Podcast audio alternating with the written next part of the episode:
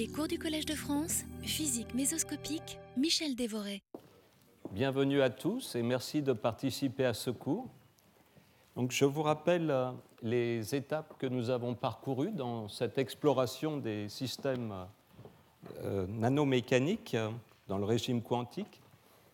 Donc, après le, premier cours qui était une introduction au sujet, nous, avons, nous sommes intéressés à la, nature vraiment fondamentale de l'interaction entre les degrés de liberté mécanique électromagnétique dans un système de type miroir.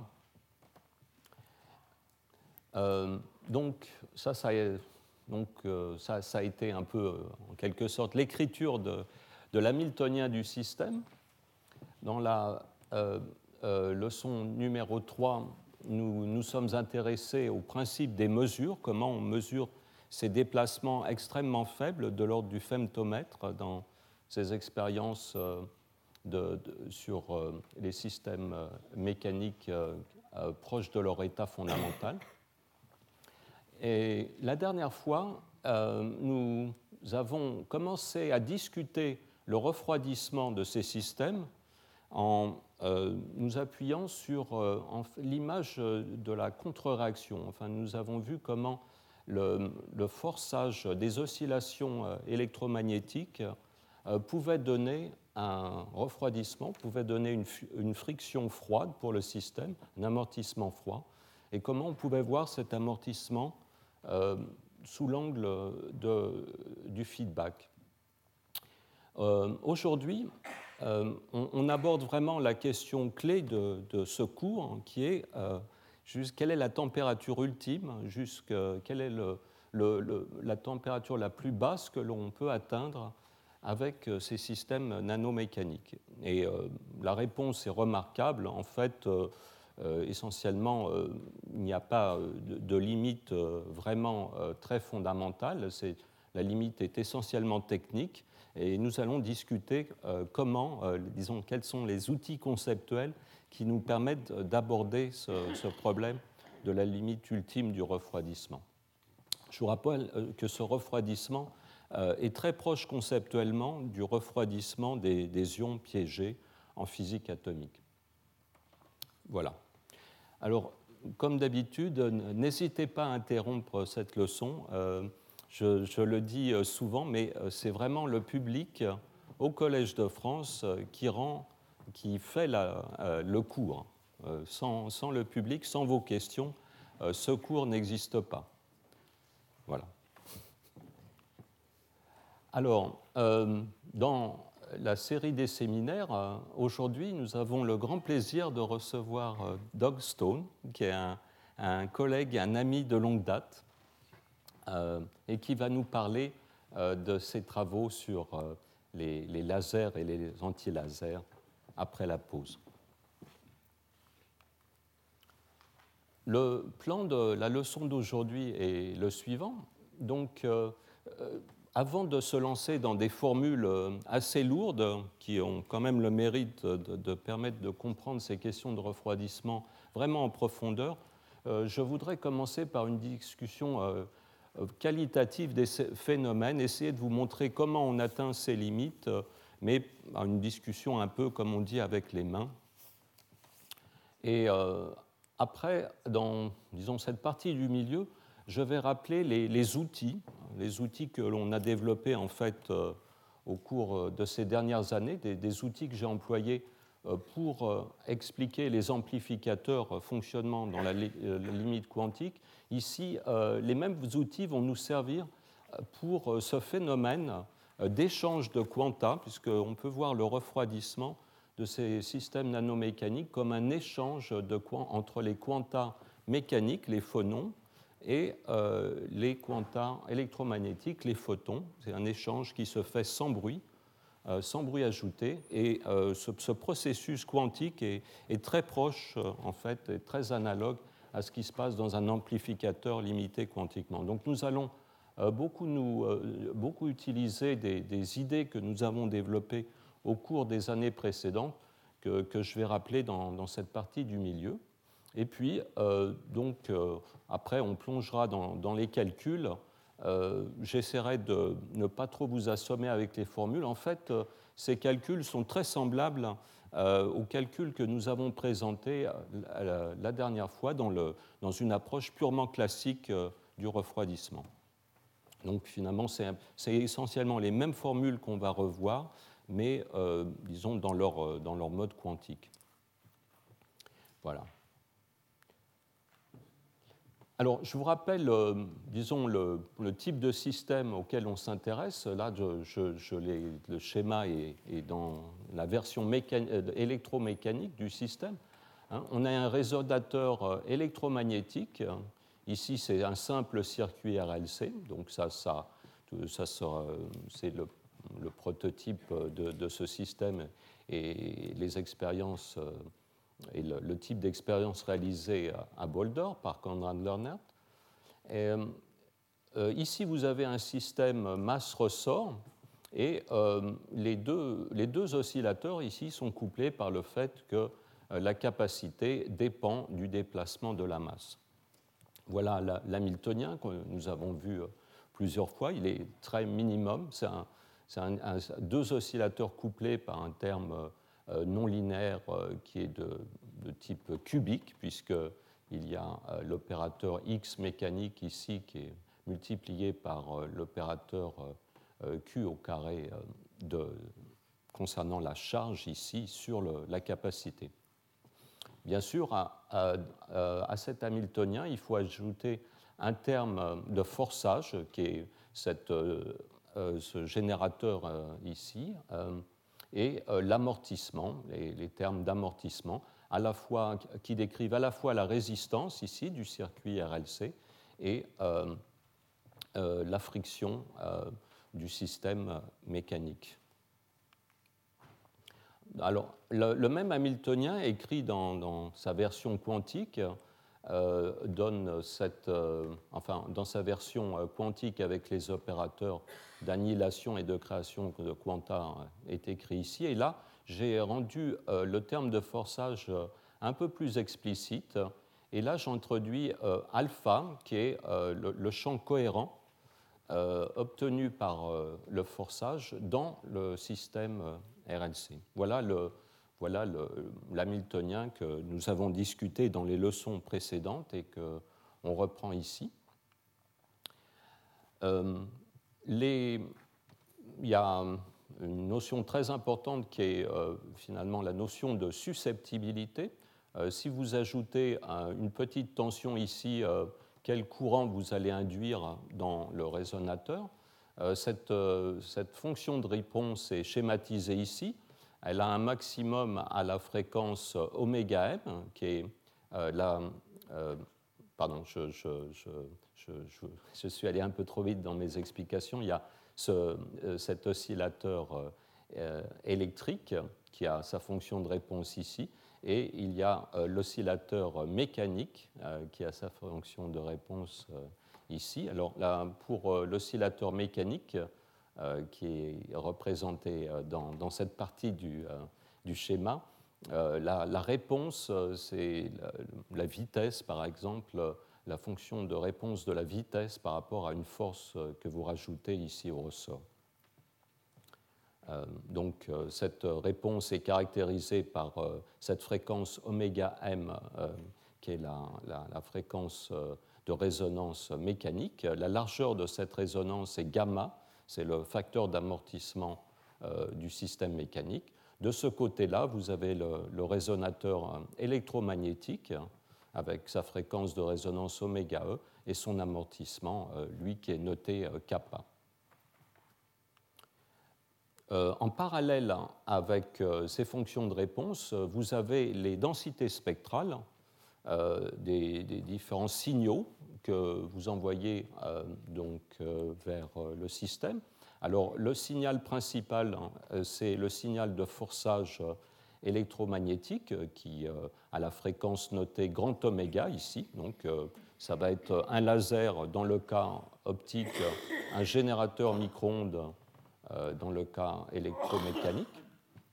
Alors, si vous envoyez, si vous imaginez en général, cette possibilité n'est pas directe dans les expériences, mais on peut imaginer qu'on stimule le système mécanique à une fréquence oméga 0. On peut imaginer un, signal son du système mécanique. la non-linéarité du système va produire des bandes latérales de part et d'autre de la fréquence de forçage. Ces bandes latérales ici sont euh, notées euh, euh, sont aux fréquences oméga plus et oméga et elles sont séparées de la fréquence principale, évidemment, par cette fréquence oméga 0 mais on, pour, euh, dans toute euh, la leçon d'aujourd'hui, euh, qui s'intéresse vraiment à la limite ultime du refroidissement, on va supposer les conditions de forçage idéales, optimum. Et ces conditions de forçage optimum se passent lorsque cette bande latérale bleue, finalement on peut dire l'arrêt anti-Stokes, euh, coïncide avec la fréquence mécanique, euh, euh, pardon, excusez-moi, la fréquence de résonance électrique, électromagnétique du système. Hein. C'est donc ici on a donc la condition delta, donc l'écart en fréquence entre le forçage et la, la, résonance électromagnétique. Donc ce paramètre delta est exactement égal à moins oméga m la, fréquence euh, euh, de résonance mécanique. Donc on, se place vraiment euh, dans ce, dans ce cas particulier. Oui.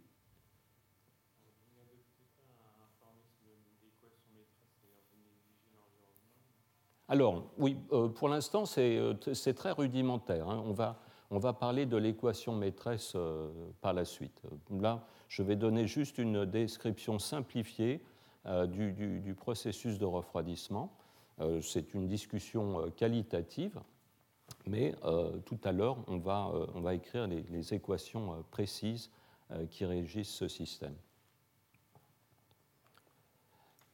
Alors, une façon de, voir le refroidissement, c'est en considérant l'ensemble des niveaux à la fois mécaniques et électriques. Et là, je m'intéresse on va, considérer euh, les états qui sont des euh, états propres des opérateurs n, euh, grand N et petit nm, les opérateurs qui décrivent les nombres de photons ici et les nombres de phonons. Hein. Donc ici en vertical, c'est le nombre de photons qui progressent Hein, là, je, me place à un, certain nombre euh, de photons NE, qui est le nombre, on peut imaginer ce nombre NE comme le nombre moyen de photons qu'il y a dans le système euh, électrique euh, ou optique. Hein. On, force ce système, donc il va avoir un certain nombre de photons. donc quand on se déplace verticalement, le nombre de photons augmente. Et quand on se déplace euh, vers la droite, ici, c'est le nombre de phonons qui augmente. Et là, je me suis limité au. On va supposer qu'on est déjà dans le, euh, disons, proche de l'état fondamental hein, du système, où euh, le nombre de phonons a été réduit à zéro. Voilà, alors donc les fréquences sont indiquées ici. grand oméga, c'est la fréquence de forçage. Euh, oméga m, c'est la, fréquence mécanique, la fréquence de résonance mécanique. Oméga e, c'est la, fréquence euh, euh, de, résonance électromagnétique. Alors, là, on commence à prendre en compte l'amortissement électromagnétique, donc le paramètre kappa.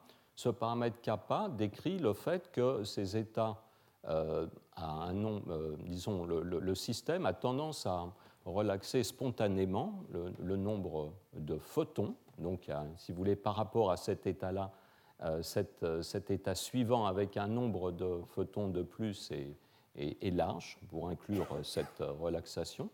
la largeur, finalement, de, cette transition est donnée aussi par cette, cette fonction en enveloppe, cette lorentzienne, dont la largeur euh, à mi-hauteur est, euh, kappa. Alors, euh, ici, on se place dans le cas des, des bandes latérales bien résolues, qui est le cas optime. il est important d'être dans cette limite pour vraiment atteindre l'état fondamental, c'est-à-dire qu'on suppose que oméga m, la fréquence de résonance mécanique, est, très supérieure à kappa. Ce qui est à peu près réalisé sur ce diagramme c'est presque le cas, bien que la, différence ici n'est pas très grande, euh, euh, mais c'est simplement pour la clarté du schéma. Il faudrait imaginer plutôt euh, au moins un facteur 10 ou 20, si on veut, on voulait reproduire ce qui se passe dans les expériences réelles. Mais pour la clarté du schéma, ça m'est plus facile, ça, vous allez voir, c'est plus facile de dessiner ce qui se passe si on on a kappa juste euh, un peu inférieur à oméga m. Alors, l'autre relaxation du système, c'est euh, donné par gamma, c'est le fait que l'oscillateur mécanique, lui aussi, a tendance à, se, euh, disons, se débarrasser de ses quantas, mais lui, il est dans un univers très chaud, hein, puisque son environnement, disons, cet environnement est au minimum égal à 50 millikelvin, et là, nous avons euh, quelques, quelques mégahertz, euh, enfin quelques dizaines de mégahertz, donc une température euh, bien plus, bien plus chaude. Et en fait, cette transition vers le bas est accompagnée de transitions vers le haut qui sont pratiquement aussi, aussi intenses. Et en fait, dans cette première approche de la limite du refroidissement, je vais négliger cette, cette relaxation. Pour l'instant, on va supposer que ce processus de relation relaxation gamma est plus faible que toutes les, toutes les autres euh, euh, euh, phénomènes dynamiques dans le, dans le, problème. Donc voilà, disons, la relaxation qui correspond à kappa. Donc là, on a maintenant inclus dans le schéma toutes les fréquences de transition et toutes les relaxations. Maintenant, euh, on va prendre en compte le fait euh, que l'hamiltonien, euh, finalement, les différents termes de l'hamiltonien ne commutent, pas avec l'ensemble de l'hamiltonien. Donc la présence de ce terme ici, combiné aux autres, font que le, nombre de quanta dans le système n'est pas véritablement un bon nombre quantique. Et donc, euh, il va y avoir des transitions. Alors, comme on irradie à la fréquence euh, oméga et avec un, champ intense, on va favoriser deux euh, transitions qui sont indiquées par ces flèches. Les flèches n'ont pas la même intensité, bien que finalement l'élément de matrice soit le même. Hein. ces flèches, ces transitions n'ont pas la même intensité parce que la densité spectrale euh, pour euh, le, la susceptibilité finalement est très différente. Euh, ici, on se place à résonance, la, fréquence résonne avec cette transition, alors que ici, pour ce processus croisé là, la fréquence du forçage est, très éloignée de la fréquence de transition. En fait, elle est éloignée ici de 2 oméga m, comme vous voyez sur le schéma, alors qu'ici, elle est résonante. Donc, euh, dans cette limite euh, des bandes latérales bien résolues, euh, cette transition va être beaucoup moins intense. Alors, ces deux transitions vont respectivement chauffer le système ici et le refroidir. Alors c'est facile de comprendre pourquoi cette transition chauffe le système. En effet, on, on part d'un état où il n'y a pas de phonon du tout on va dans cet état ici où on a à la fois un phonon et un euh, photon de plus, mais euh, kappa étant euh, une quantité ici très grande par rapport aux autres, eh bien, le système relaxe très rapidement dans cet état. Donc, évidemment, cette transition chauffe le système puisqu'elle a tendance à finalement peupler cet état. cette transition ici, en vert épais, elle a tendance à refroidir le système, bien que paradoxalement, elle, euh, nous fasse monter l'énergie, comme cette transition, euh, puisque ici, on, crée, euh, on, réduit le nombre de, phonons par 1, donc on diminue l'excitation mécanique. on, ajoute un photon au système, mais celui-ci relaxe très rapidement du fait de la dissipation. Et en fait, vous voyez que le rapport d'intensité entre les flèches va nous donner en fait la température limite du système.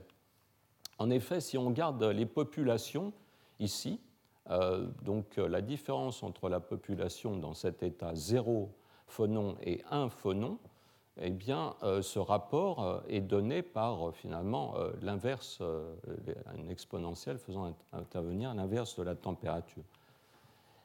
Alors, si on, néglige cette, si on peut négliger cette relation mécanique ici, on peut arriver à une formule très simple qui nous donne la température limite du système. La température limite du système, euh, euh, par, euh, disons, l'équation de la balance détaillée, va tout simplement être le rapport d'intensité entre ces deux transitions. Hein, donc, ça va être le rapport de ces deux susceptibilités.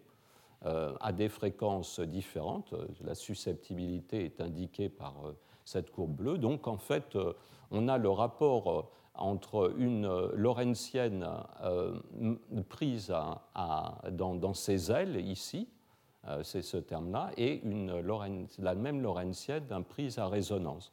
Et en fait, donc le calcul est très simple et on voit que le rapport limite entre les deux populations 1 et 0 euh, phonon, c'est le rapport euh, essentiellement kappa sur oméga m au carré.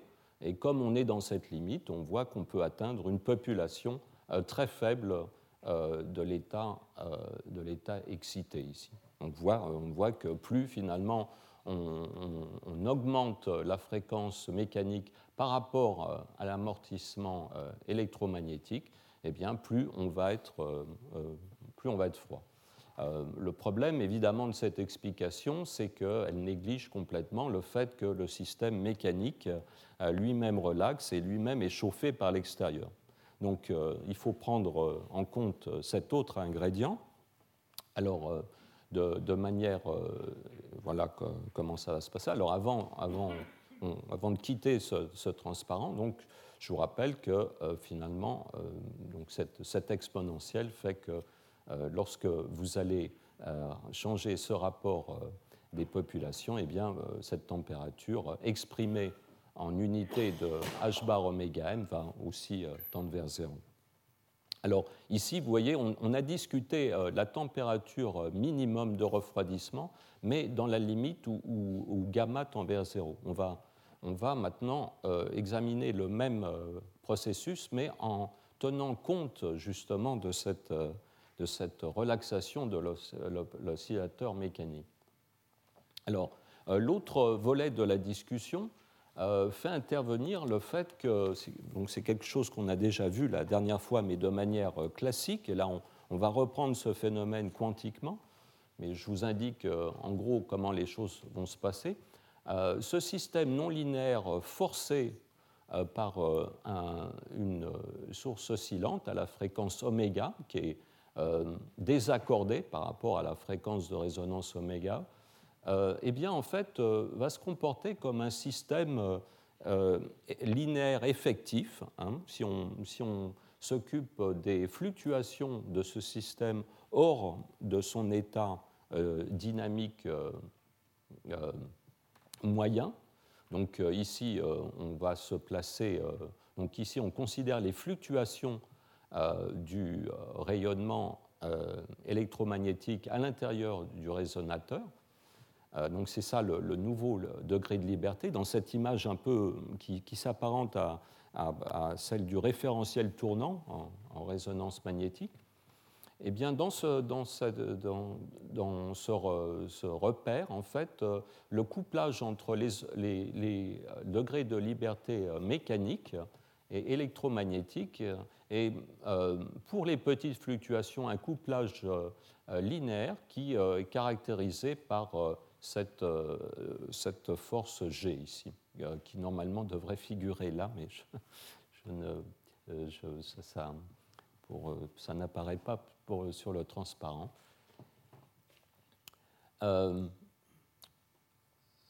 donc maintenant, on prend en compte la relaxation de, ce système. Donc deux, systèmes, deux degrés de liberté, deux oscillateurs, un vraiment réel et un un peu virtuel, hein, qui caractérise les fluctuations.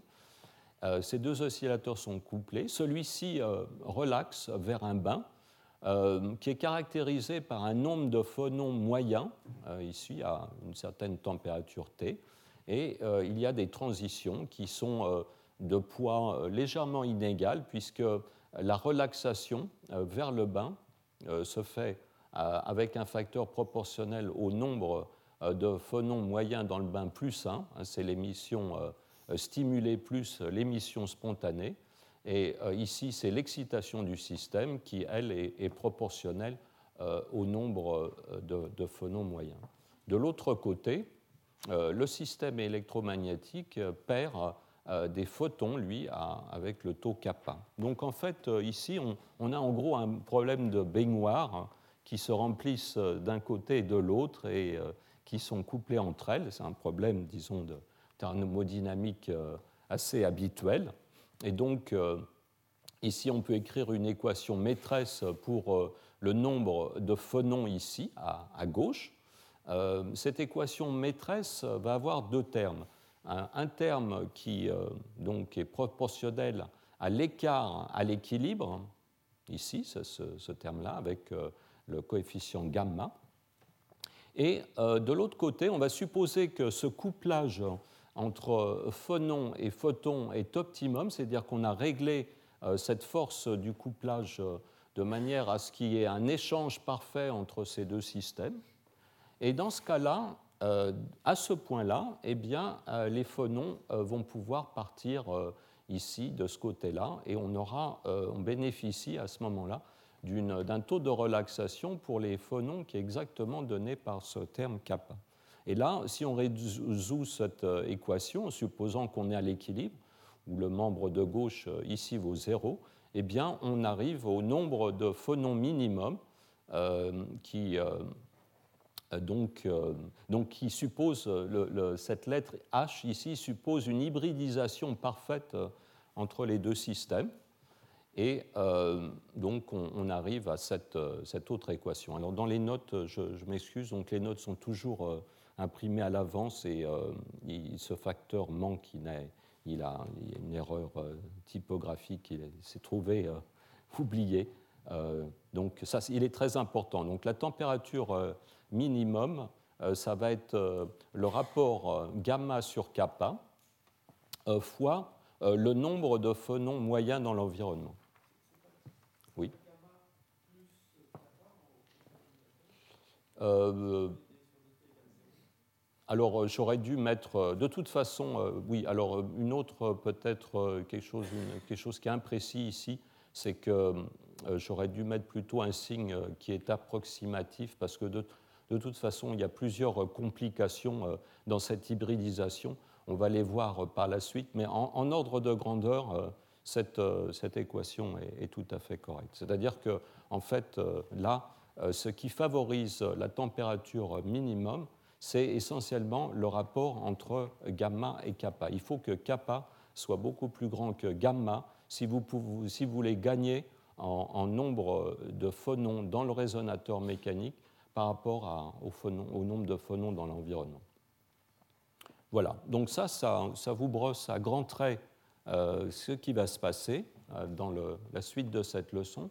En fait, euh, maintenant, je voudrais expliquer euh, comment on, euh, peut arriver à ces formules, euh, mais de manière beaucoup plus rigoureuse que cette discussion un peu avec les mains. Alors je ne pense pas qu'on arrivera jusqu'à la fin, on n'arrivera pas dans, la, demi-heure, les trois quarts d'heure qui restent à, disons, retrouver ces formules exactement, mais on va commencer à, disons, à discuter le, formalisme en détail et ça nous, euh, ça nous servira aussi pour euh, la dernière leçon dans laquelle on va montrer comment euh, une information quantique mécanique peut être transposée en information quantique équivalente optique et éventuellement vice-versa. alors, on, va reprendre là les choses à la base.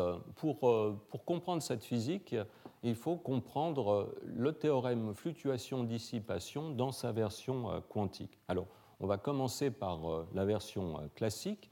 Alors, vous savez que si on prend un circuit, euh, arbitraire. Donc là, je prends des degrés de, liberté euh, euh, micro-ondes hein, électriques. ceci vaut évidemment pour un système optique ou n'importe quel aussi système mécanique. bon, cet exemple de la résistance est le plus simple. Donc on a ce circuit qui est donc cette boîte en pointillé qui est amorti par cette résistance, puisque dans cette boucle ici du circuit, on a inséré euh, une, une, résistance euh, R.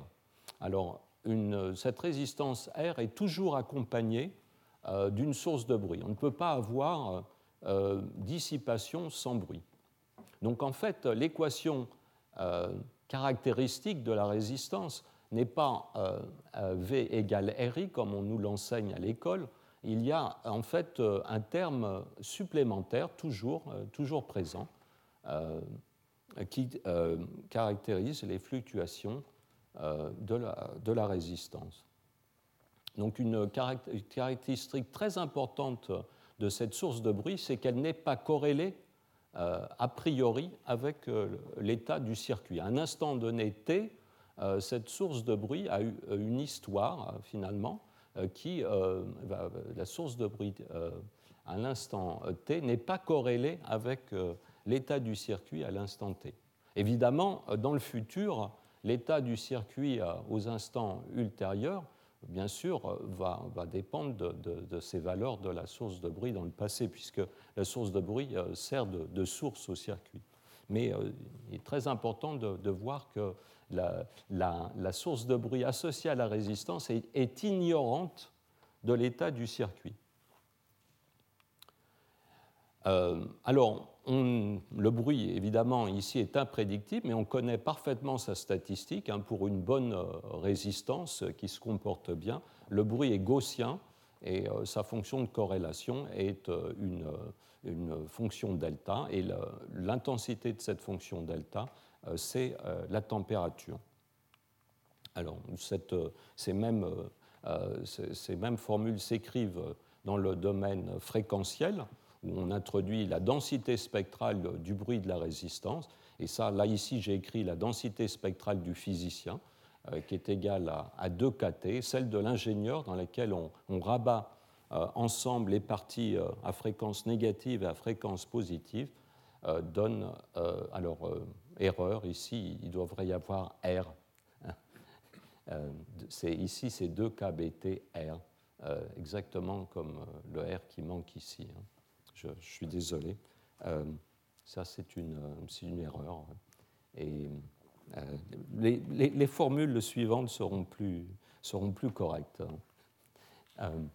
voilà, donc cette densité spectrale, ici, peut aussi se comprendre de la façon suivante.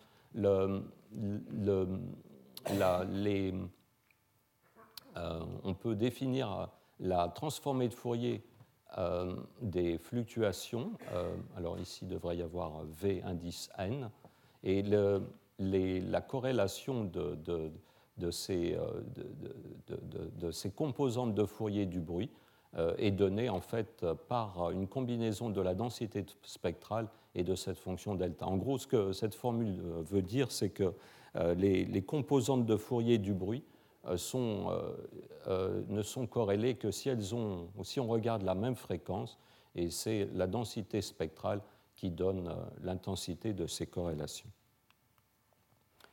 Bon, ça c'était un rappel un, très rapide de, ce qu'était le, le, théorème fluctuation-dissipation classique. Maintenant, il nous faut généraliser ce théorème et inclure les fluctuations de, de point zéro. Et euh, la façon la plus commode de, faire euh, euh, cette, généralisation, surtout dans le cas qui nous intéresse, c'est de remplacer la résistance par un composant qui est rigoureusement équivalent du point de vue du système qui est amorti et qui est une ligne de transmission. en effet, une ligne de transmission semi-infinie est tout à fait, est absolument équivalente du point de vue de la boîte ici en, en traits pointillés euh, c'est un système qui euh, n'est pas dissipatif au, même sens que la résistance, puisqu'il n'y a pas de production de chaleur, mais euh, du point de vue de la perte d'énergie, cette ligne de transmission fonctionne exactement comme une résistance. Alors, comment, comment ça se passe? Eh bien, on, va voir que finalement, le courant et la tension à l'extrémité de cette ligne de transmission sont en fait euh, le courant et, la, tension dans la ligne ici, mais euh, simplement euh, à l'origine de, l'axe des, coordonnées spatiales ici. la ligne est un univers unidimensionnel, il y a besoin que de la distance x pour repérer un, point de la ligne. Et le, le, long de la ligne, il est commode d'introduire euh, l'amplitude des ondes, euh, donc des ondes, euh, alors il y a deux types d'ondes, les ondes qui se dirigent de la source vers l'infini, donc les ondes out, les ondes sortantes, et les ondes ici entrantes, qui sont donc des combinaisons linéaires de la tension. donc entre les deux conducteurs de la ligne et le courant euh, dans la ligne. Vous voyez que d'ailleurs, euh, euh, ce, qui est, absolument important de comprendre, c'est que cette tension V et ce courant I ne sont pas des, des, caractéristiques électriques qui sont prises pour le même élément. Là, c'est la tension entre les deux conducteurs de la ligne et ça, c'est le courant le long de la ligne. Euh, euh, les, facteurs de normalisation ici sont pris de façon à ce que cette amplitude des ondes, qui est très pratique, si vous l'élevez au carré, c'est tout simplement euh, la puissance qui, traverse une certaine section de ligne. Et suivant que vous êtes la puissance voyage du côté des x positifs ou négatifs, eh bien, euh, vous avez euh, cette amplitude entrante ou sortante. Je vous rappelle que l'impédance caractéristique euh, de la ligne ici, c'est donné par la racine carrée du rapport entre, entre l'inductance par unité de longueur, L, indice L, et la capacité par unité de longueur de la ligne. ce qui va nous servir par la suite, c'est que euh, les ondes entrantes, ici, sont, comme leur nom l'indique, sont telles que la, valeur de l'onde ici en ce point ne dépend que des valeurs de l'onde précédente aux, instants précédents dans le reste de la ligne, ici, alors que pour l'onde sortante, vous avez le comportement euh, euh, finalement inverse. la, causalité est absolument inversée. Et euh, si vous euh, euh, finalement résolvez ces, différentes équations, eh bien, vous verrez que cette tension de bruit, la tension de bruit dans la résistance, peut s'exprimer comme, à part ce facteur racine de R, ici, ce facteur 2, comme l'amplitude des ondes entrantes dans la ligne. Ce qui, est, très pratique parce que ça permet de se représenter euh, le bruit de la résistance de manière très concrète. Le bruit de la résistance, c'est tout simplement les signaux euh, dans cette ligne de transmission euh, qui voyagent de la droite vers la gauche et qui arrivent donc de, moins l'infini. Et ces signaux, finalement, peuvent aussi bien reproduire le bruit, le bruit Johnson, que n'importe quel forçage ou n'importe quel bruit hors équilibre. Donc, euh, une, ce modèle de Nyquist permet d'avoir une représentation très concrète de, ce bruit associé à la résistance. Euh, il est absolument intimement lié à la, résistance, puisque le, caractère dissipatif euh, de la résistance, c'est le phénomène d'émission. si vous, ici, vous avez une tension dans le circuit. Cette tension, finalement, envoie des ondes. Donc la dissipation est très.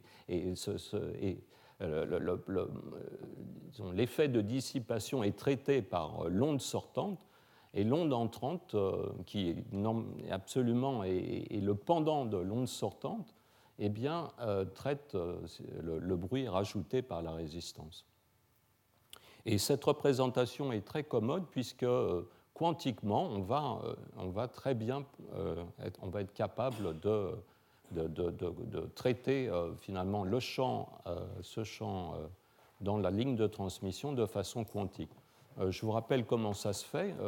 donc, le champ principal dans la ligne, ça va être le flux, un, flux de nœuds en fait qu'on définit au, au, point x et à l'instant t. Et c'est une double intégrale, c'est une double intégrale à la fois sur euh, le temps et sur l'espace du champ électrique euh, qu'il y a dans la ligne ici. Donc euh, intégré spatialement sur le, contour assuré en, bleu hein, et temporellement depuis l'origine des temps jusqu'au temps considéré. Donc ça, c'est le, champ fondamental de la ligne on peut écrire le Lagrangien, euh, la, densité lagrangienne euh, euh, de, la ligne par cette formule. Hein. ici, on reconnaît finalement la tension le long de la ligne. Ici, c'est le courant.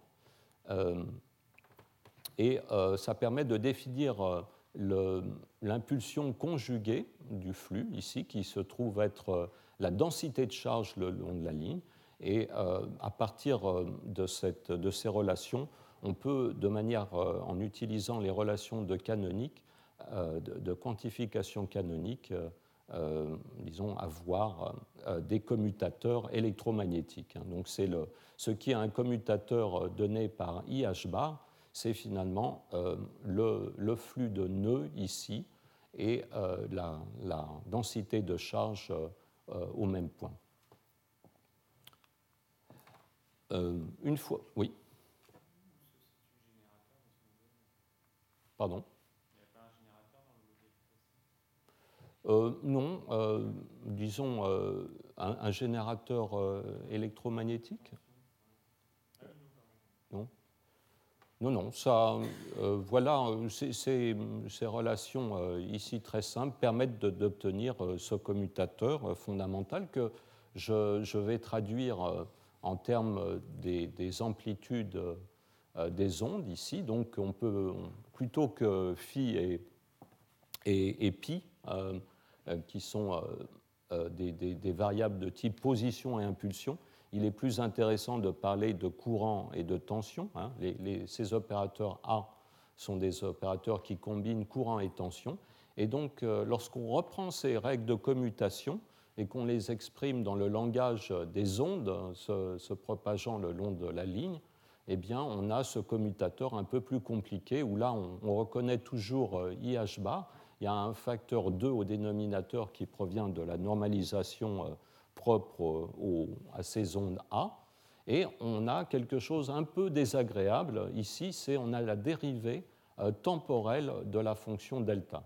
Alors tau, euh, c'est euh, finalement euh, la position généralisée. C'est une, ici, on est dans un domaine non relativiste. Elle s'écrit tout simplement comme t plus ou moins x sur v indice p. v indice p, c'est la vitesse de propagation des ondes le long de la ligne.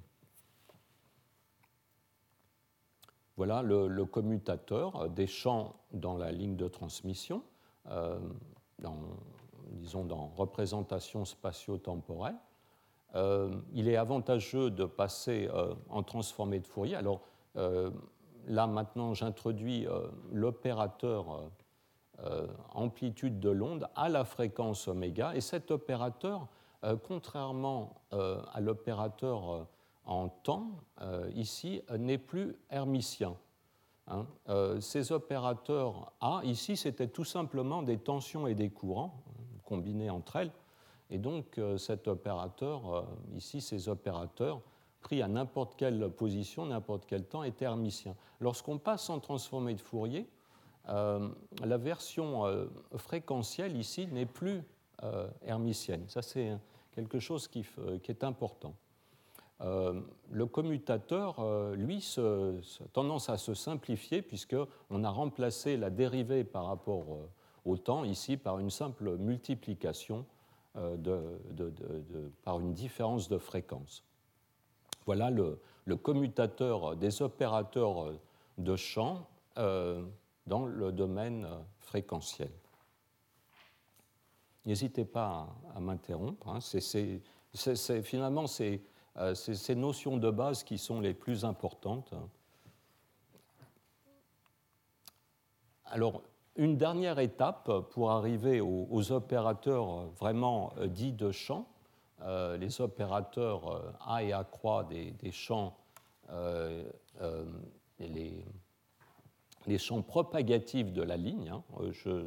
donc ces opérateurs ici A d'oméga, entrant et sortant, doivent être vraiment distingués des, des, opérateurs A et A croix d'un oscillateur harmonique. Hein. Des, ça ne décrit pas des, des degrés de liberté stationnaires, mais des degrés de liberté propagatifs.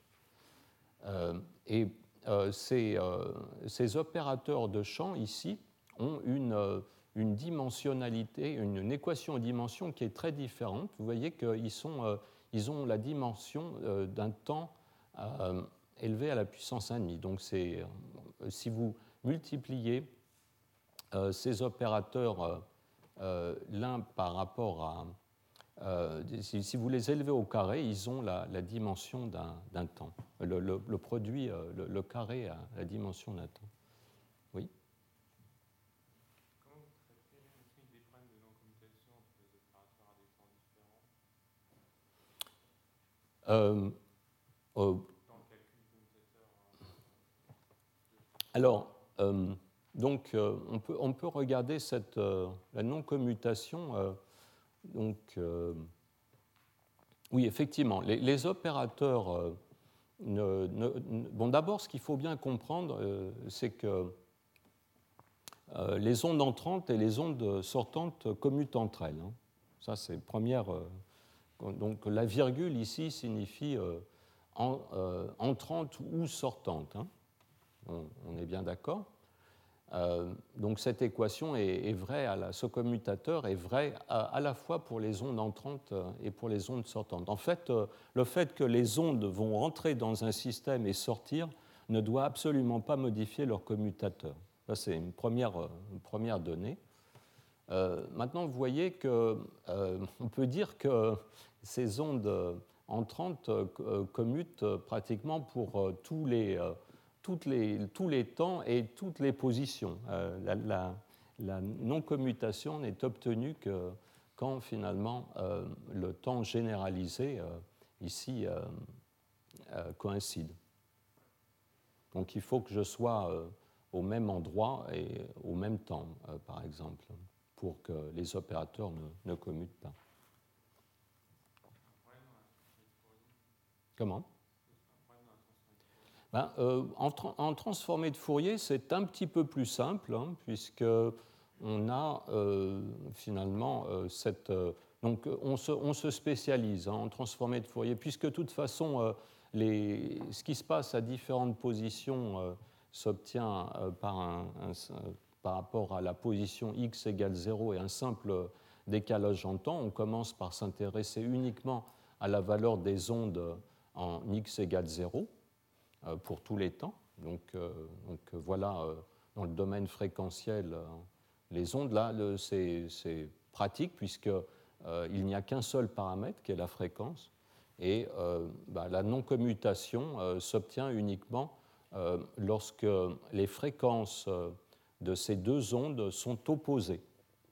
Hein. la, la non-commutation au même temps dans l'espace disons, dans, le domaine temporel, euh, se traduit par euh, une non-commutation euh, dans l'espace de Fourier pour des fréquences qui sont opposées, égales et opposées.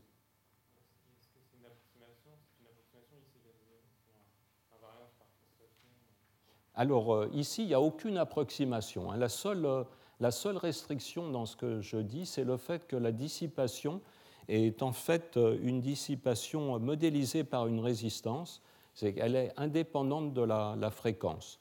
En fait, il y a un théorème très très puissant qui dit qu'un circuit électromagnétique qui a une dissipation dépendante de la fréquence euh, peut être modélisé avec euh, euh, une boîte qui ne, contient que des composants dispersifs, type capacité ou inductance, et un nombre dénombrable de résistances.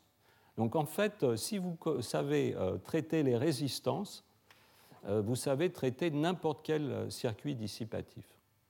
Donc c'est quand même très puissant tout ce formalisme parce que c'est, euh, disons, la, dissipation quantique euh, et obéit à ces équations qui sont, en fond, une portée, qui ont une portée très générale.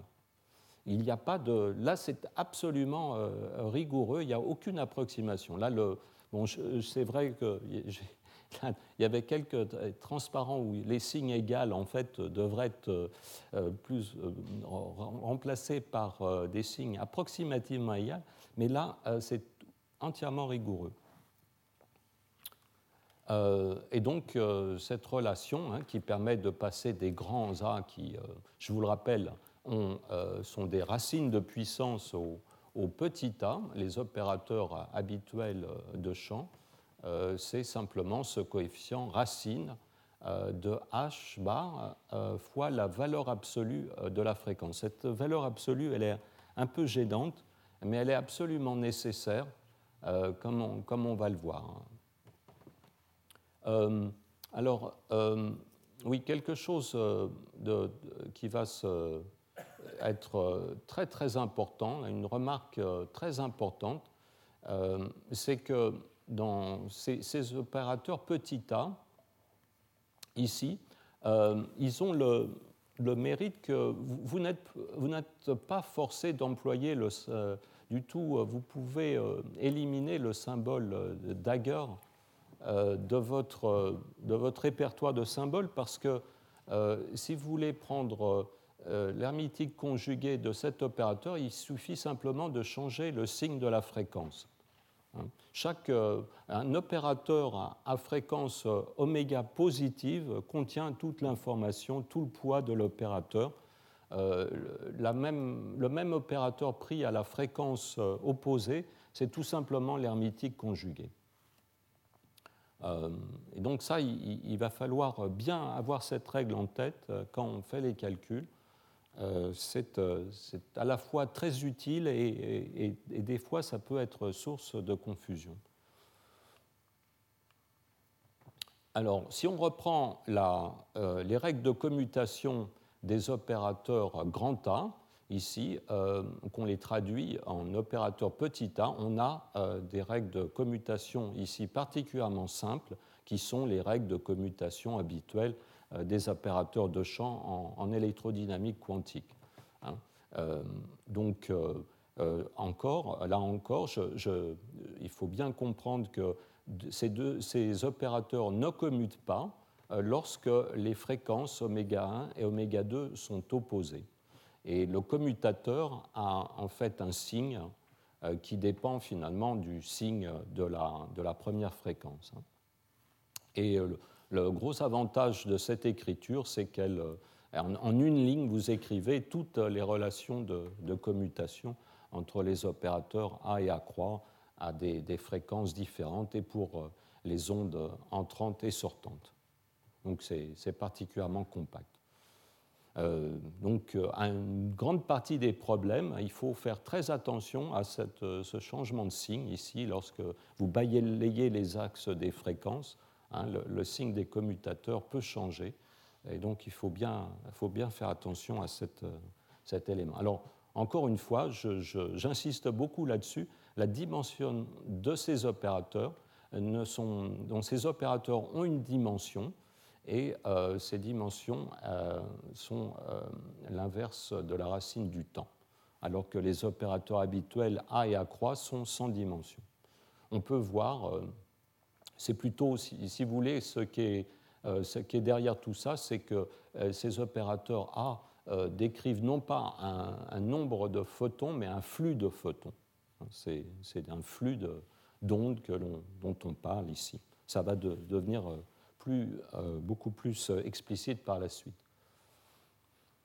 Alors là, pour l'instant, j'ai écrit les relations de commutation des opérateurs. il y a des relations d'anticommutation, ou, plus exactement de, valeurs, des relations qui portent sur la valeur moyenne des produits d'opérateurs.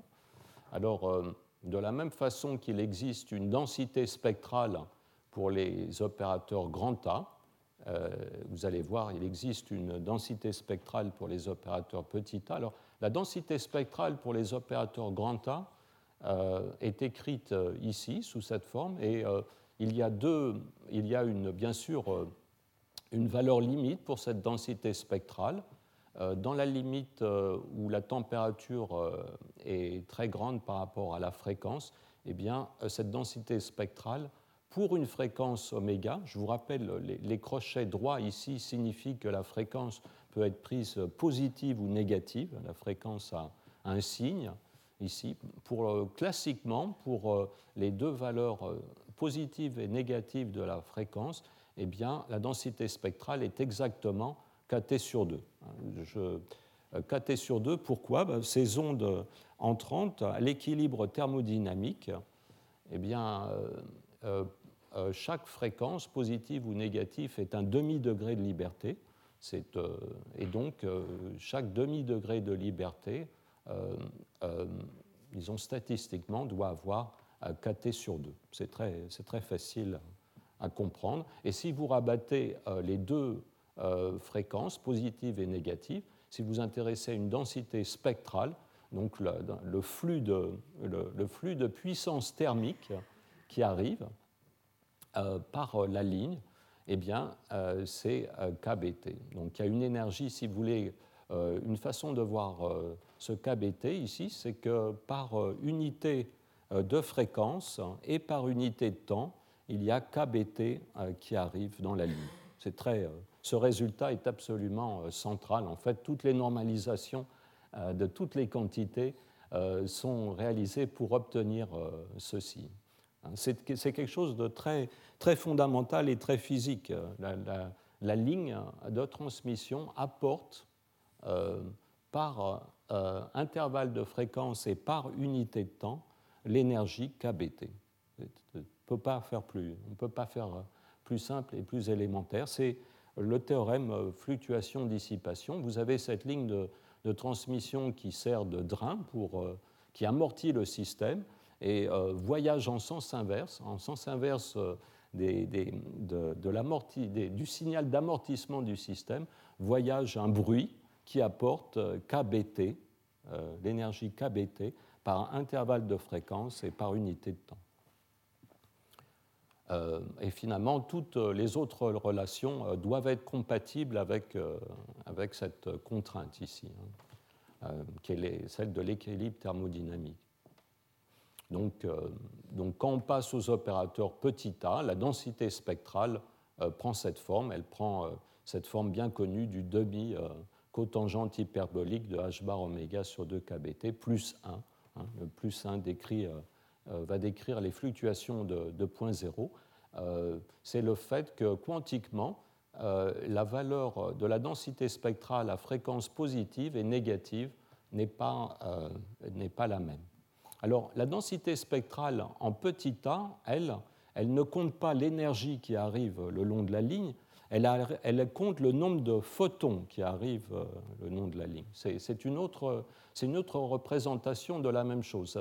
Les, ondes A sont très pratiques pour euh, se les, les, ondes grand A sont très pratiques pour se représenter ce qui se passe classiquement, mais quantiquement, euh, ces ondes petit a sont bien préférables. Hein, euh, une, façon de voir euh, cette densité spectrale des ondes petit a, c'est de prendre sa valeur aux fréquences euh, négatives, qui sont les fréquences correspondant aux photons qui sont disponibles pour faire une transition vers le haut du système qui reçoit la, ligne. Hein. Donc c'est cette partie de la densité spectrale est souvent notée grand N. Hein, ça compte le nombre de photons qui arrivent euh, par la ligne, et c'est vraiment le nombre de photons qui traversent une section de la ligne par euh, unité euh, de temps et par unité de bande passante. Hein. Si on a du bruit, donc les photons ont tous une couleur un peu différente. Vous verrez qu'ils n'ont pas de phase, hein. il a pas de, on peut dessiner que l'enveloppe de ces photons. Et euh, finalement, on a un peu des moutons euh, de, couleurs variées ici, et ce grand N compte le nombre de moutons qui traversent une, la section du fil par unité de temps et par unité de fréquence. Oui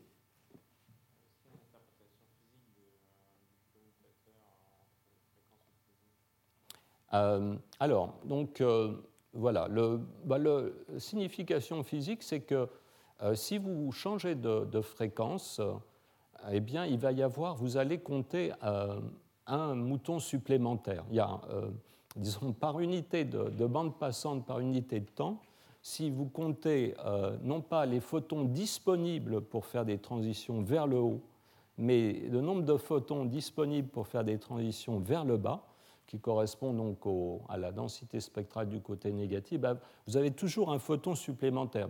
C'est nécessaire puisque finalement, supposez qu'il n'y ait qu'on soit à température nulle, donc euh, là, aucun, aucun mouton n'arrive, mais vous êtes quand même capable d'émettre des moutons, et donc euh, il y a toujours euh, cette, cette, possibilité.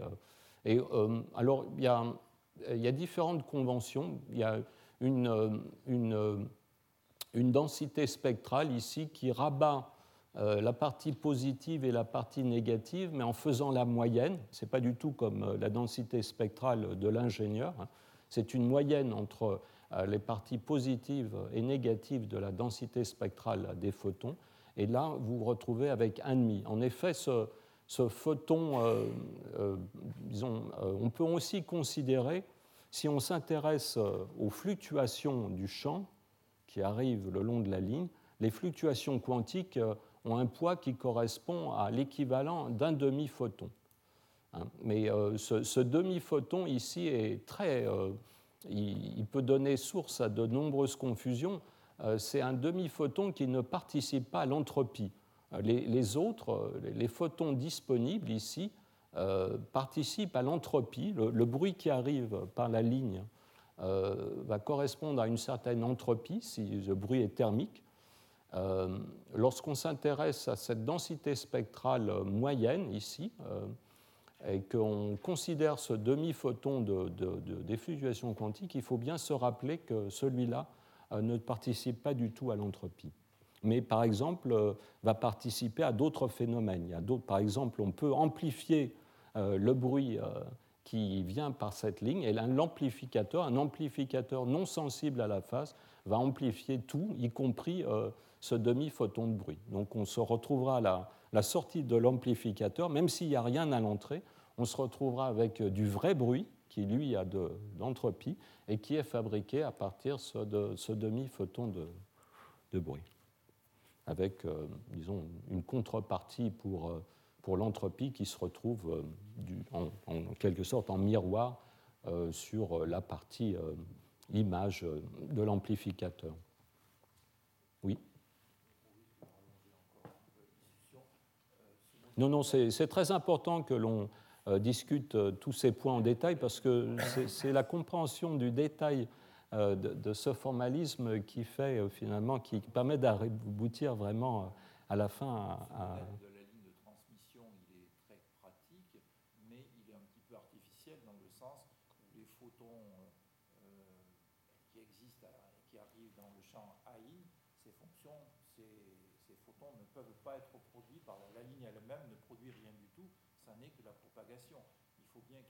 à l'autre bout qui fournisse cette énergie dans la ligne. Alors à l'équilibre thermique, on sait que ça doit être, mais euh, on a supposé implicitement qu'il y a quand même euh, un réservoir à l'autre bout qui est fourni avec la bonne densité. Oui, alors euh, évidemment, par exemple, il est tout à fait curieux. Oui. Oui, c'est. alors, ici, on décrit un monde qui est un monde un peu virtuel. C'est le, monde tel qu'il est vu du côté du circuit qui, qui subit la dissipation. Effectivement, si la dissipation est une vraie résistance avec des vrais électrons à l'intérieur, euh, c'est surtout euh, les, objets réels de la résistance vont être des électrons. Euh, toutefois, l'excitation des électrons, l'effet Joule, enfin ce qui, va emporter l'énergie, ça va être des paires électrons-trous, par exemple, dans le cas d'une résistance métallique. Et en, fait, ces paires électrons-trous sont, sont, très reliés à ces, photons. ils sont là de, manière pour se représenter ce qui se passe du côté du circuit amorti, ils ont une vraie réalité dans le cas d'un système micro-ondes, dans lequel où, là on va avoir des vraies lignes de transmission qui emportent les signaux, mais euh, ces idées sont très riches, euh, peuvent aussi euh, s'appliquer tout à fait à, une friction d'une autre origine. Mais là, ils ont une, fonction plus symbolique. En tout cas, ces, densités spectrales permettent tout à fait de calculer correctement ce qui va se passer du côté du circuit qui est amorti. Oui, il y a d'autres questions?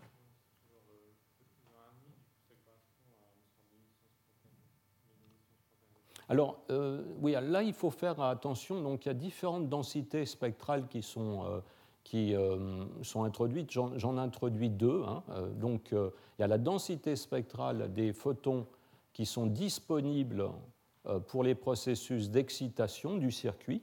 Ça, c'est ce, cette densité spectrale grand N, c'est le nombre de photons qui apportent de l'énergie. On, peut dire des vrais photons, c'est les photons que l'on détecterait avec un photomultiplicateur. Hein. Ça, c'est cette densité spectrale grand N. Euh, on pourrait prendre la densité spectrale à fréquence euh, L positive. Alors ça, cette densité spectrale, ce n'est pas celle qui est mesurée par un photomultiplicateur, c'est euh, la densité spectrale qui est utile lorsqu'on s'intéresse au processus de désexcitation. Alors celle-là, elle a un photon de plus que celle-ci. Et puis, il y a cette densité spectrale moyenne qui est très utile euh, quand on s'intéresse plutôt au bruit, euh, bruit par exemple vu par un amplificateur, qui lui va traiter les, fréquences positives et négatives de façon égale. Et euh, finalement, là, cette densité spectrale contient un demi. C'est-à-dire qu'au nombre de photons disponibles pour augmenter l'énergie du système, on, rajoute ce demi-photon de bruit. Euh, mais qui, euh, qui n'existe finalement que, euh, qui ne favorise que les processus de désexcitation, pas les processus d'excitation. Mais par exemple, de nombreux dispositifs ne font pas la différence entre l'excitation et la désexcitation.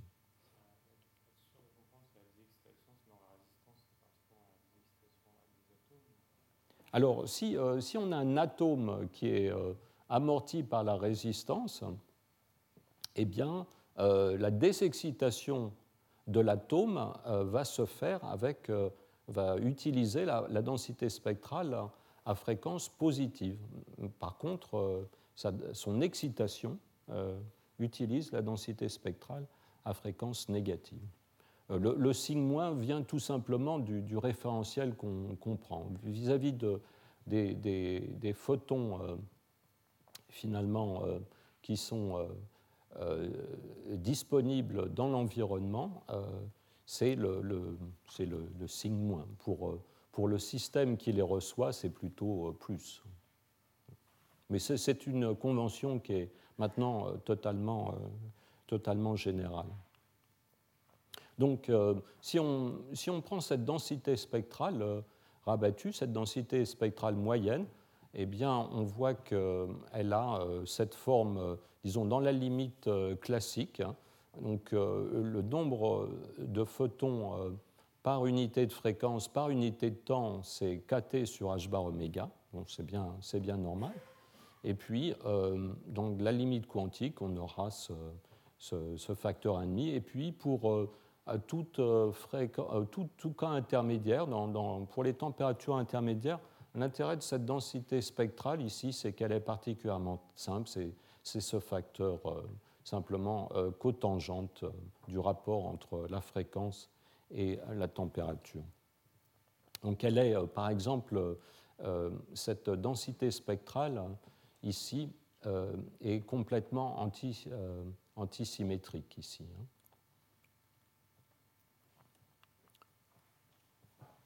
Euh, alors, euh,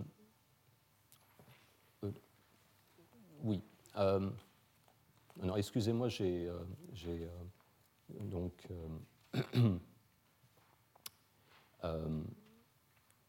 j'ai je, je, je m'aperçois qu'il y, y, a un problème ici. Il va falloir que je corrige le, le préfacteur.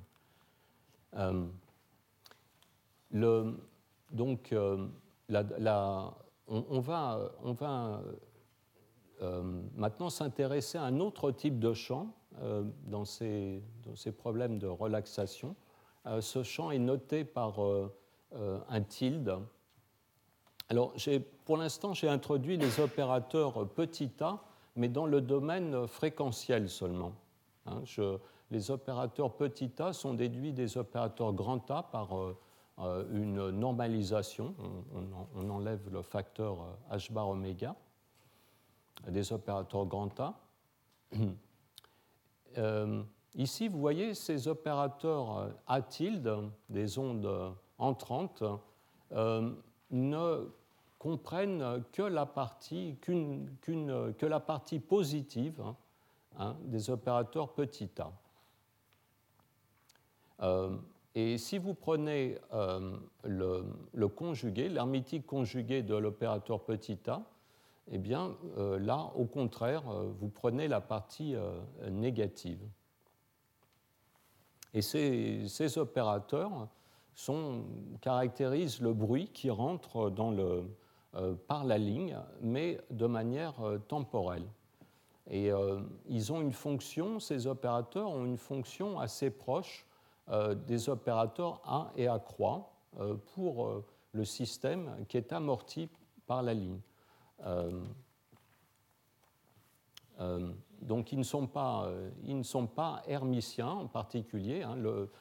les, opérateurs grand A, eux, qui dépendent du temps, sont hermitiens. Ces opérateurs petit a tilde ne sont pas hermitiens. Et euh, si, ce, qu'ils décrivent, donc si on prend par exemple la combinaison A croix A, qui est un, nombre, ici en fait c'est le nombre de, photons qui arrivent par unité de temps dans la ligne.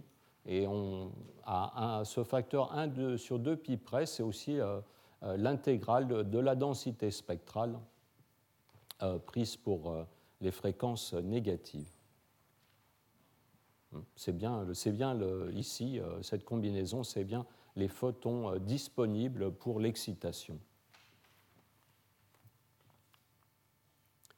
Euh, voilà le, à l'équilibre thermodynamique la valeur de, la densité spectrale. Hein, là, j'ai inclus la possibilité que dans les ondes entrantes, vous ayez une un forçage. Donc, euh, le forçage euh, euh, va inclure un, nombre de photons qui arrivent par unité de temps, c'est ce nombre n points. Et donc, voilà par exemple un signal plus général qu'un signal thermique. Il y a une partie thermique ici et puis une partie qui, correspond à une onde déterministe à la fréquence grand oméga. Voilà. Alors, euh, pour, euh, euh, avec ces notions, on va pouvoir traiter un circuit, n'importe quel circuit en fait amorti. Là, je prends l'exemple d'un circuit LC, LC, série. Donc, un, un, circuit qui normalement serait traité avec une résistance qui a une partie de bruit ici, la résistance associée avec elle, une tension euh, V indice environnement ici. qui peut inclure le bruit propre de la résistance et une, une source déterministe de tension. Eh bien, avec ce, on, écrit, si on écrit les relations de, Kirchhoff pour la tension autour de la boucle, on peut aboutir aux équations du mouvement pour ce circuit. Ça, c'est les, la, la, vision habituelle du circuit. Euh, ici, on, va traduire euh, exactement les mêmes fonctions, mais en remplaçant la résistance par une ligne de transmission. Et à la fois le bruit et le forçage euh, sont inclus dans l'onde entrante. Vous voyez, le, grand mérite de ce formalisme ici, en entrée-sortie, c'est que bruit et forçage sont traités sur un plan complètement équivalent. Donc euh, on a en fait deux points de vue sur la dissipation. Ici, on a euh, une équation euh, qui, dont le membre de gauche traduit l'équation, finalement, ça serait ce qu'on aurait pour l'évolution libre du circuit. on, voit la source de bruit et la source de forçage comme un terme source dans cette équation. Et cette équation doit être comprise avec comme disons, intégrant euh, le, temps euh, à partir euh, des équations de, conditions initiales, mais portant essentiellement sur le circuit, on a, avec cette ligne de transmission, un point de vue complètement différent sur exactement le même phénomène. En fait, cette partie du circuit est complètement sans dissipation. Ce, phénomène d'amortissement du circuit, ici, il est plutôt vu d'une façon très différente. Vous avez des, ondes entrantes qui sont déterminées par les conditions euh, initiales de la ligne. C'est euh, les conditions de préparation de la ligne qui déterminent euh, ce signal. Ils entrent ici, bon, ils excitent ce circuit, et ces ondes, finalement, vont conduire à, une réémission d'autres ondes qui ne bon, sont pas les mêmes que les ondes entrantes. Finalement, le circuit euh, ici est vu de manière complètement euh, passive. Euh, c'est simplement un filtre qui transforme les ondes entrantes en ondes sortantes. Donc les coordonnées ici V et I, qui sont les coordonnées principales dans cette représentation, sont maintenant des coordonnées esclaves. Ce sont des coordonnées esclaves du champ entrant. Le champ entrant, finalement, induit la dynamique de I et V, et qui induit euh, elle-même la dynamique des ondes sortantes. Hein, donc en fait, euh, euh, le comportement amorti du circuit se traduit ici par ce couple d'équations. ici, vous avez tout simplement cette équation qui vous explique que Q, c'est en fait une variable esclave de A. toutes les conditions initiales sont dans A, dans les champs entrants. Euh, donc euh, ces champs entrants déterminent l'histoire de Q qui elle-même euh, détermine l'histoire des ondes sortantes par cette équation. Donc c'est un point de vue très très très différent. Hein. Il n'y a absolument ici l'accent est mis sur le phénomène de perte, de, de, relaxation de ce circuit. Ici il n'y a pas du tout de relaxation, il y a juste filtrage. ce circuit ici tout simplement filtre les ondes entrantes et les euh, ressortent sous forme euh, modifiée. Ici, dans le cas d'ailleurs euh, d'un simple circuit LC, cette opération de filtrage est un simple déphasage des ondes fréquence par fréquence des ondes entrantes, hein, puisque évidemment le, système est complètement élastique. Oui. Et donc, quantiquement, il nous est très facile de, disons, d'aboutir à la même description. En fait, euh, tout ce qu'on fait, c'est simplement on, met un chapeau sur, euh, sur les lettres. Hein. On va remplacer le, euh, les, variables classiques par des opérateurs. Donc à partir de cet Hamiltonien, qui est l'Hamiltonien de, de, la partie sans dissipation du circuit, eh bien, on écrit une équation dite de Langevin quantique qui, va être, qui décrit ce phénomène de diffusion. Euh, alors, cette équation de Langevin, ici, a été euh, écrite pour simplifier, hein, dans le cas où l'amortissement est faible. On, peut écrire tout à fait une équation comparable pour toute valeur de la dissipation, mais elle prend une, forme particulièrement simple dans le, dans le cas faiblement amorti. Et si, on, si, on, développe ce commutateur, on aboutit à cette équation qui est, tout à fait remarquable. Donc là, ici, on reconnaît l'opérateur A habituel du circuit oscillant, de l'oscillateur harmonique, euh, il, euh, du fait de la dissipation, il acquiert euh, une dépendance temporelle. normalement, pour un oscillateur isolé, A, finalement, serait un opérateur qui, dans la description habituelle, ne dépend pas du temps. Mais le, couplage entre l'oscillateur ici et l'amortissement donne une dépendance temporelle à A qui est régie par cette équation. les termes sont très simples. Hein. Oméga E, c'est simplement le fait que l'oscillateur euh, oscille à la fréquence oméga E. Ici, on, a euh, une décroissance de l'amplitude de l'oscillation avec euh, le taux kappa sur 2. Hein. Il s'agit des amplitudes ici et non pas de l'énergie.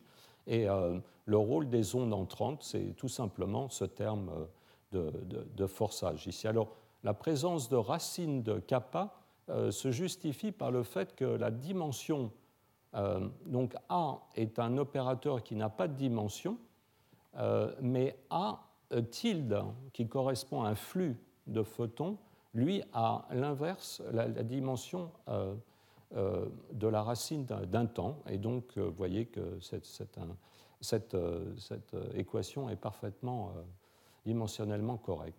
Alors, il ne faut pas oublier euh, le pendant de cette équation qui. Euh, donc, euh, la façon dont il faut comprendre cette équation, c'est qu'à partir du champ entrant, on peut calculer l'état de l'oscillateur, et à partir de l'état de l'oscillateur, on peut calculer le champ sortant. Donc voilà, le, voilà comment est traitée la dissipation quantique de manière tout à fait générale.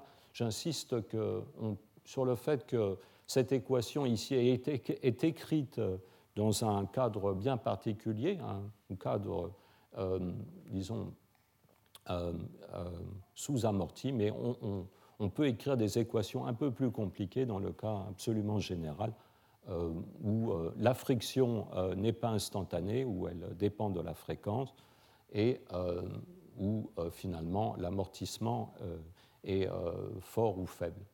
Euh, la seule restriction de ce formalisme, le seul cas où il ne va pas pouvoir être employé, c'est lorsque euh, l'environnement cesse d'être un vrai environnement avec un très grand nombre de degrés de liberté. Ce qui, rend euh, ce formalisme licite, c'est que le nombre de degrés de liberté de, l'environnement doit être toujours très supérieur par rapport au nombre de degrés de liberté du, système. Voilà, je vais, m'arrêter ici. C'est un bon un bon point d'arrêt.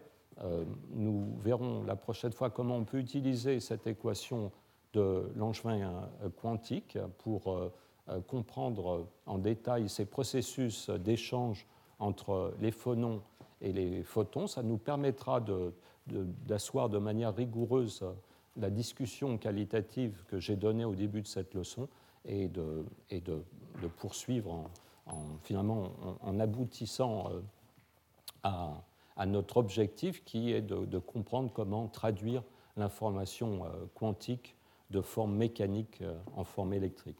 Euh, je vous remercie beaucoup pour votre attention et je vous donne rendez-vous à maintenant, on va dire 11h20 pour le séminaire de Dockstone.